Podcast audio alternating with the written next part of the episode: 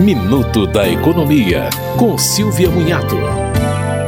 O INSS informou que o tempo médio de espera pelos benefícios requeridos ficou em 55 dias em novembro de 2023. Em novembro de 2022, esse tempo era de 79 dias. O objetivo é atingir o prazo legal, que é de 45 dias, para concessão de aposentadorias, pensões, salário maternidade e auxílios.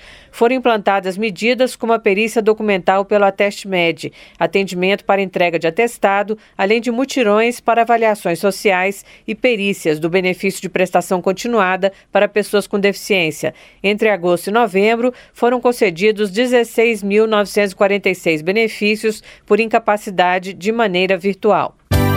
Você ouviu Minuto da Economia, com Silvia Munhato.